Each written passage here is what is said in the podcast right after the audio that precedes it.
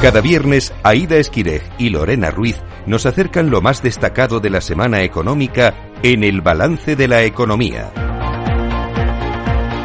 Pues este viernes seremos Lorena Ruiz y yo los que vamos a hacer este repaso de los titulares económicos de la semana. El IPC adelantado del mes de diciembre muestra un descenso de una décima con respecto a noviembre hasta el 3,1%, consecuencia de la estabilidad de los precios y los alimentos y la evolución de la electricidad. Por su parte, la inflación subyacente cae siete décimas hasta el 3,8%, su menor tasa desde marzo del año pasado. El Euribor a 12 meses baja 4 puntos y registra en diciembre la mayor caída mensual desde febrero de 2009 y baja al 3,68%. De esta forma, el indicador cierra 2023 con el valor más bajo desde el pasado mes de marzo. Las familias españolas han aumentado sus ahorros en forma de depósitos en el mes de noviembre, según los bancos del según los datos del Banco de España. Sin embargo, no ocurre lo mismo si nos quedamos con las cifras de los 11 primeros meses del año, cuando han caído un 2,3%. El Gobierno ha aprobado el decreto ley anticrisis de cara a 2024, con el que se pretende combatir los efectos de la inflación, la crisis energética y la guerra de Ucrania y Oriente Medio. Se trata de un real decreto ley que supone rebajas de impuestos y beneficios fiscales por más de 2.500 millones de euros durante todo el año que viene. Lo más polémico es la retirada de los impuestos reducidos al gas y la electricidad, algo que se hará de forma gradual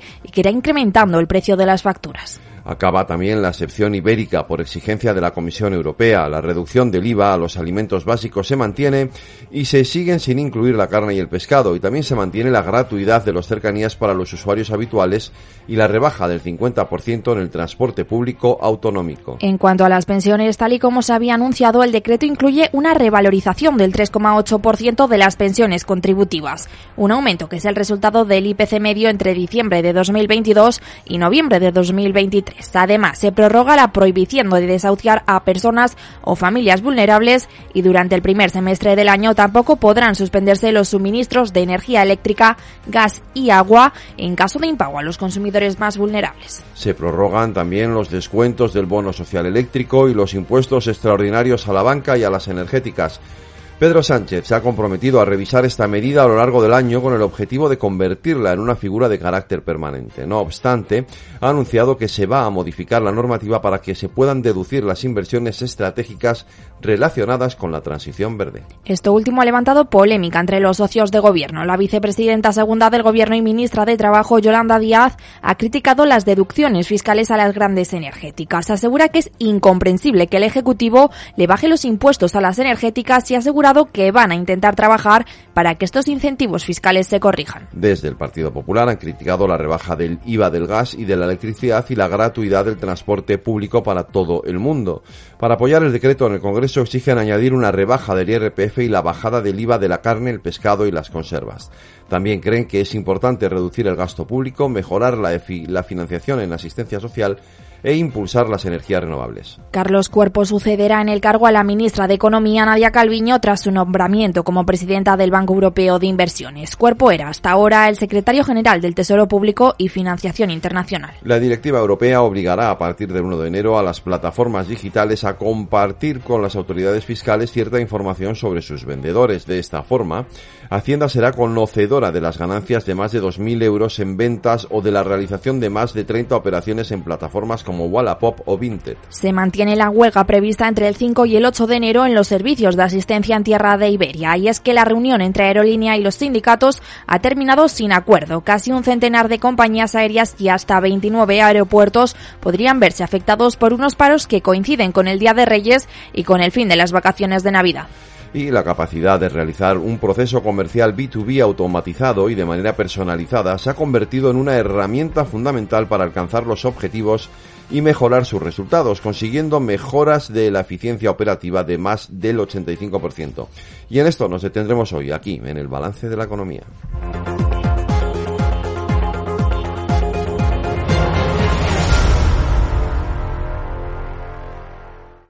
La capacidad de realizar un proceso comercial B2B automatizado y de manera personalizada se ha convertido en una herramienta fundamental para alcanzar los objetivos y mejorar sus resultados, consiguiendo mejoras de la eficiencia operativa de más del 85%. Para eso contamos hoy en el estudio con Javier Cid de Quevedo, CEO de Teamnet. Eh, Javier, buenas noches. Buenas noches. Una compañía española que tenemos el orgullo de que sea referente a nivel internacional con sus contratos con grandes compañías nacionales y extranjeras como, como Vodafone y, como, y Adif, la empresa de, de cercanías. ¿Cómo se puede, y de trenes, cómo se puede conseguir la mejora de la eficiencia operativa en los negocios B2B? Bueno, para, para empezar, agradeceros que, que estemos aquí un ratito. Hay que diferenciar que el negocio B2B y el B2C, aunque sean del mismo sector, son absolutamente diferentes, ¿vale?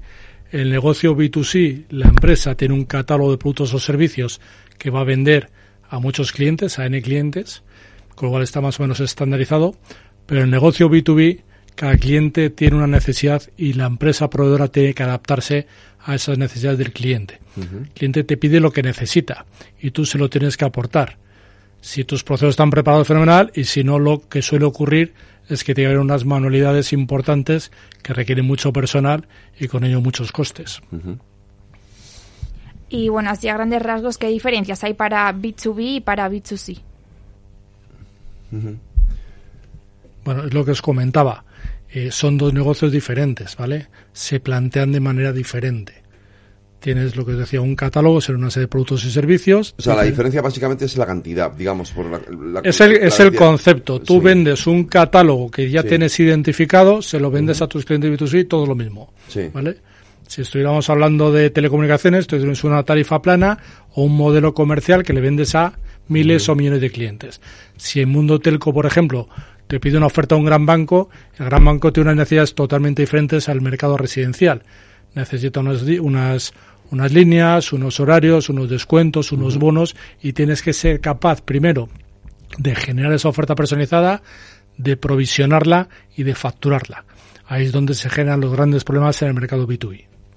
Vale, o sea, que para que yo lo pueda entender o para que los clientes lo puedan entender bien, un B2B sería, digamos, una relación mucho más personalizada. Correcto. Con el cliente y el B2C sería una relación, digamos, más genérica o más global. Eso es. Eh, si lo pongo en un ejemplo de comunidad de vecinos, por ejemplo, un B2B sería una relación de mía con un vecino y el B2C sería una relación mía prácticamente con toda la comunidad. Eso es, más o menos, sí. Vale, bien, creo que lo he entendido bien. ¿Por qué no encontramos apenas soluciones para los cambios en un mercado corporativo?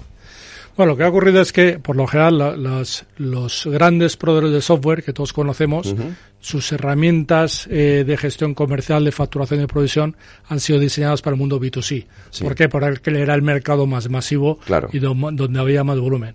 Cuando entramos o cuando intentan entrar en esa particularidad del mundo B2B, lo que suele ocurrir es que tienes que recurrir al famoso Excel, a la manualidad. Y ello conlleva una serie de errores y de ineficiencias bastante considerables. Y entonces podríamos decir que no está correctamente automatizados los procesos en este tipo de mercado. Así es.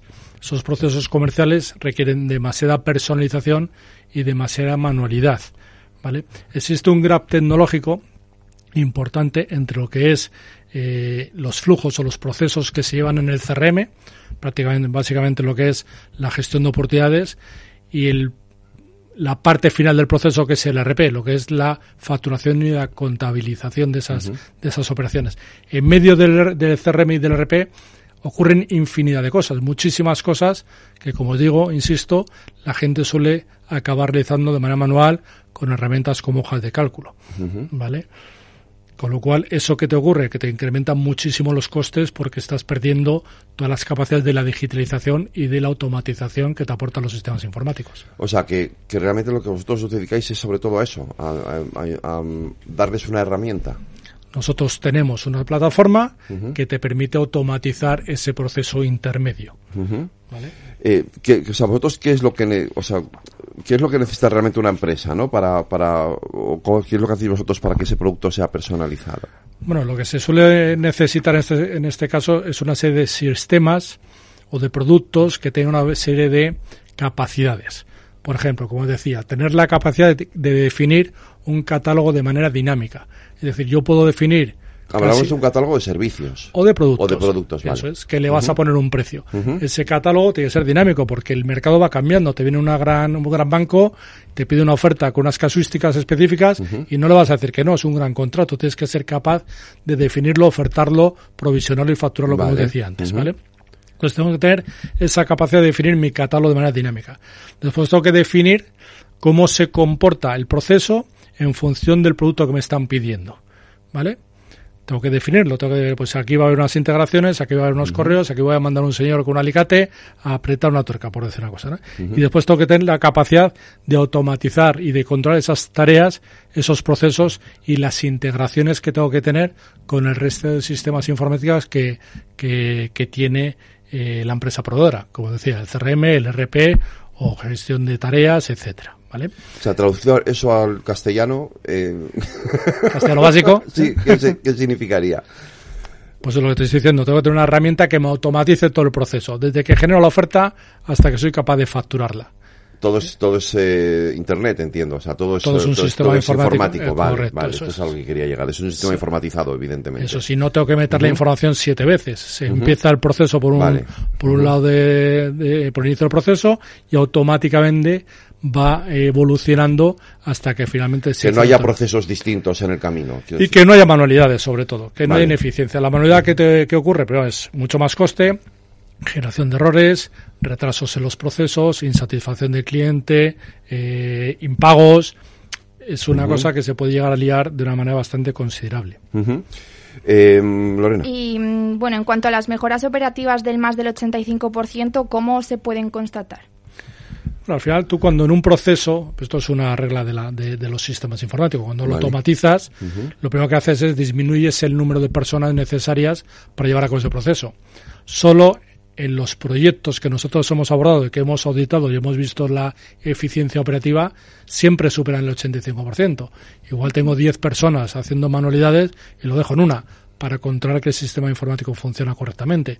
Y ahí ya tienes un ahorro muy considerable. ¿Vale? Además tienes otras mejoras. Eh, el proceso comercial, como te decía, lo que es la generación de la oferta, también tiene eficiencias. El proceso operativo a la hora de poner en marcha el servicio o el proceso financiero en lo que es la tarificación o el cálculo de la facturación, que de otra manera, insisto, tendría que ser de manera manual. En proyectos complejos, en sistemas complejos. Si estoy vendiendo mesas, pues una mesa tiene un precio y es un P por Q, no tiene demasiada complejidad calcular la facturación. Cuando estoy vendiendo un servicio de seguridad, donde en función del servicio que estoy dotando, el número de personas implicadas, si van o no armadas, si es por la noche, si es en fin de semana, si te hago un descuento a priori, si te hago una bolsa, si te hago un bono, esa facturación es realmente complicada. Vale, entiendo que esto tiene una mejora de cara a la empresa en el sentido de que necesita menos personal. Digo de cara a la empresa porque de cara a los trabajadores no sea, no entiendo que para ellos no será lo más Positivo. lo más positivo. Bueno, puedes dedicar a otras cosas de más valor. Eh, Eso ¿eh? te iba a decir, porque enti- entiendo que, claro, que, que son procesos en los que luego habrá que, que- que dedicar el personal a otro tipo de a otro tipo de labores. Pero sola- solamente tiene un beneficio en el en, en ese término cuantitativo de, de trabajadores o también tiene otro tipo de beneficios. Bueno, yo creo que tiene bastantes más beneficios. Por ejemplo, eh, siempre que abordamos un proyecto de este tipo, como decía, intentamos hacer un, un business plan Sí. para ver cuál es el resultado, eh, el ROI que vamos a obtener. Eso es muy importante para que la empresa tenga la confianza de lanzarse a un proceso de este tipo. ¿Qué podemos comentar? Por ejemplo, se disminuye muchísimo el time to market cuando quiero innovar o quiero proponer un nuevo servicio al mercado. O como decía, o quiero hacer una oferta personalizada a un gran, a un gran cliente. Sí. ¿Vale? También adelantamos o aceleramos mucho la emisión de esas facturas complejas. Yo me encontré empresas que tardaban 30 días en lanzar la facturación desde que podían empezar en los ciclos de facturación. ¿Vale? Aquí lo vamos a reducir infinitamente porque sale de manera automática. Y por- también lo vamos a conseguir es una disminución de esos errores en la facturación que pueden producir que se bloquee el pago de las facturas. ¿Vale? Con lo cual, al final, eh, hay factores que mejoran esos plazos de cobro y, por ejemplo, vamos a conseguir ahorros en la financiación de esos activos circulantes. Si yo tengo facturas sin pagar, tengo un activo ahí pendiente de cobro. ¿Vale? Si tengo que financiar, fuera del caso, tuviera que financiar ese activo circulante, lo vamos a reducir muchísimo y el ratio es brutal. Hemos hecho cálculos de ahorro financiero y es tremendo. ¿Cómo de cuánto? Mm, Depende del volumen, Depende del volumen. pero de millones. Joder. ¿Y cómo podemos contratar y cómo podemos también implementar estas soluciones? Bueno, este tipo de soluciones, como todo en el sector a día de hoy, se suele contratar en modelos SaaS, en software as a service. ¿Vale? ¿Qué implica esto? Que tengo poca inversión para poner en marcha el sistema, porque básicamente, en nuestro caso, la plataforma se basa en parametrizar condiciones, no hay que desarrollar nada nuevo salvo las integraciones, ¿vale? Y después hay un pago de uso posterior, un pago de, un pago por uso, ¿vale? En función de lo que vas necesitando, vas pagando. En nuestro caso, nos gusta vincular e indexar el precio de nuestra plataforma a la facturación o a la gestión de la facturación que hace el cliente. Si al cliente le va bien, nosotros cobraremos un poquito más. Si al cliente no, no va tan bien, nosotros acompañamos y cobramos un poquito menos. Con lo cual el riesgo eh, es bastante acotado al abordar este tipo de procesos. ¿Y realmente compensa? ¿Es muy costoso? Lo digo porque, bueno, a lo mejor podemos plantear. No sé si para una emisora de radio esto vale también, pero. Bueno, no sé, tú me tienes que decir si tus ofertas son demasiado complejas o no. ¿vale? Bueno, lo que te decía, nosotros nos adaptamos a la necesidad del cliente y este modelo de precio indexado suele ser bastante apreciado, ¿vale? ¿Por qué? Porque acompañamos al cliente en función de la situación de sus ventas, insisto. ¿Vale? Con lo cual, oye, pues eh, es fácil eh, apostar porque no tienes que, como decía, no hay que hacer una inversión eh, descomunal y ves los resultados en un periodo de tiempo muy, muy, muy corto. ¿Vale? Y bueno, ¿lo podemos aplicar a todos los sectores o hay sectores más válidos que otros? Bueno, como decía, nosotros empezamos en un sector muy complicado en este mundo B2B, que es el mundo de las telcos, ¿vale? muy complicado. O había muchísimas manualidades, muchísimos errores, muchísimas ineficiencias. Nos metimos en este mundo hace ya 13 años y resolvimos, logramos buenos resultados y después vimos que era aplicable a cualquier otro sector, insisto, con condiciones comerciales complejas. ¿Por qué? Porque al final una oferta comercial o una facturación se basa básicamente en dos conceptos. Tú facturas una serie de cuotas, que suelen ser puntuales o regulares, es tu cuota, mensual, bimensual, trimestral, anual, y una serie de conceptos variables. En el mundo de las telco, los conceptos variables serían el número de llamadas, minutos llamados o megas consumidos. ¿vale? Si estamos hablando de otro sector, pues cambiará, será eh, horas o kilos o lo que sea, ¿vale? Y a esas cuotas y esos conceptos variables les vamos a aplicar condiciones comerciales especiales. ¿A qué me, a qué me refiero? Vamos a tener una serie de descuentos, pues a priori, pues a posteriori, vamos a tener una serie de bolsas, de rápeles, y ahí es donde la cosa se complica mucho más, ¿vale? Si tenemos una plataforma que sea capaz de parametrizar todas esas condiciones comerciales y automáticamente en un proceso súper rápido soy capaz de emitir la factura, como decía, tengo un montón de beneficios, tanto operativos como de ahorros, como de satisfacción del cliente. ¿Vale?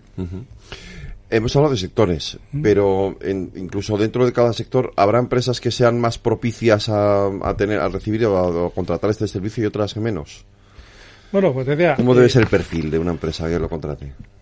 Bueno, suelen ser, en nuestro caso, suelen ser grandes clientes, ¿vale? Grandes empresas con modelos comerciales complejos, como decía, ¿vale? Que requieren muchas manualidades y suelen ser pymes, normalmente, que no suelen ser pymes, suelen ser grandes, grandes empresas. Y además que son empresas de servicios, donde más complejidad suele haber es en los servicios. Porque el producto, como te decía, el producto es un catálogo fácil de definir. El servicio eh, tiene mucho más eh, volatilidad. Por ejemplo, hay empresas, yo qué sé, pues empresas de servicios de seguridad, o empresas de limpieza, o servicios de seguros, turismo, incluso servicios aeroportuarios. ¿eh? ¿Cómo defino yo la oferta de qué tiene que pagar una aerolínea cuando llega a un aeropuerto? Pues hay infinidad de conceptos facturables y de casuísticas. Al final, la definición de un precio se basa en la combinación de elementos tomados de NN. imagínate la cantidad de casuísticas que se pueden dar en la facturación en una oferta comercial. Y bueno, ya para ir un poco terminando, ¿dónde reside el éxito de TeamNet? Bueno, yo creo que reside principalmente en que desde el principio, desde el origen, fuimos tuvimos la idea de dirigirnos al mundo B2B. Entonces somos una empresa muy especializada en este problema, ¿vale? Además, como tenemos una plataforma bastante sólida y ya muy, muy trabajada, los periodos de implantación son muy cortos. Podemos estar hablando en un proyecto grande entre tres o cuatro meses. Eso en el mundo de los proyectos informáticos es muy poco tiempo con todo el proceso que os estoy comentando. ¿Vale? Todo el proceso de generación de oferta, provisión, eh, inventario de los activos que intervienen en ese, en ese servicio, incluso la tarificación y la integración con el RP. Sobre todo que eh, antiguamente pues te podía llevar uno o dos años. Nosotros estamos hablando de tres, cuatro meses, ¿vale? Con un coste bastante acotado. Y por último, como decía, la base del éxito o uno de los secretos del éxito es ese precio variable indexado a la situación económica comercial del cliente. O sea, no llegamos, te digo, te voy a cobrar N millones de euros y a ver qué pasa, ¿no? Yo empezamos poco a poco y si nos va bien a todos, pues todos ganamos, todos salimos beneficiados del servicio. Entiendo que en esto, quiero decir, eh, tenéis una, eh, es decir, es una aplicación que será general, pero que luego se tiene que adaptar a cada empresa, ¿no? Es una plataforma, ¿vale? con una serie de capacidades ya muy definidas y que es muy parametrizable para que sea adaptable a cualquier empresa y a cualquier sector. Y a cualquier negocio o a cualquier producto. Y es una plataforma que es multimoneda, multilenguaje, etcétera. ¿Y cómo nace esta idea? Pues al final esto es un poco la evolución de, de nuestra historia. Empezamos con un servicio donde teníamos que ser capaces de controlar y auditar las facturas de telecomunicaciones que reciban los grandes clientes y era un lío. Es muy complicado. Porque fue el, origen eran este, las telecos, ¿no? El, origen era, el origen ni siquiera de las telecos, eran los clientes de las telecos. Llegaban facturas y eran imposibles saber si estaban bien o mal calculadas. Hicimos un proyecto de I+.D., en este caso financiado por el, por el CDT, que nos ha financiado varios proyectos. Nos fue bien y dijimos, si soy capaz de tarificar para auditar una factura, ¿por qué no vamos a ser capaces de tarificar para emitir las facturas y ayudar a las telecos a, ser mucho más eficientes en este proceso. Hicimos ese, ese trabajo, después nos metimos en el mundo del inventario de activos que estaban relacionados con los servicios, después decidimos por qué no hacemos una herramienta de definición de catálogo y provisión. Son términos muy técnicos, de un sector muy técnico como es la telco. y por último dijimos, si soy capaz de hacer esto en el mundo de la telco, que es tremendamente complicado, ¿por qué no podemos hacerlo en otros sectores? Y así, así hemos ido. Esto es eh, el, trayecto de 13 años de trabajo muy duro. No es nada fácil ser una empresa de software española compitiendo con grandes players en el mundo internacional. Porque hay muchos haciendo esto fuera. Eh, no tantos, mm. pero los que hay tienen muy buen nombre. Ya. Nombres muy gordos, muy gordos, muy gordos. De muchos miles de millones, y nosotros sí. somos una empresa, insisto, española, eh, con mucho talento en el equipo, pero cuesta convencer. Bueno, esto es, un elemento fundamental, el talento, es decir, muy importante. Y, aquí en, en, Capital Radio tenemos una especial eh, obsesión con esto del talento, y talento, talento propio, talento patrio. Es muy importante, si te fijas, el nombre de la empresa no es casual, lo de TeamNet, eh, la base de la empresa es el equipo, es gente que llevamos juntos un montón de años, que tienen mucha experiencia eh, y que son muy buenos, la verdad. Son referentes en el mercado, en este mundo porque nos lo dicen nuestros clientes, no es que lo diga yo solo. ¿Y fuera hacéis, o sea, estáis trabajando solo en España o estáis haciendo también fuera de España? Estamos haciendo algún proyecto fuera, tenemos ahora en, en, en, el funnel varias oportunidades internacionales muy importantes que esperemos se, se decidan en el enero o febrero y eso nos va a dar un, un empujón muy, muy considerable. Pues eh, Javier Cid, de Quevedo, tocayo de apellido. Encantado de que nos hayas acompañado aquí en el balance de la economía, en el balance. Muchas gracias. Muchísimas gracias a todos. Un abrazo, cuídate. Hasta luego.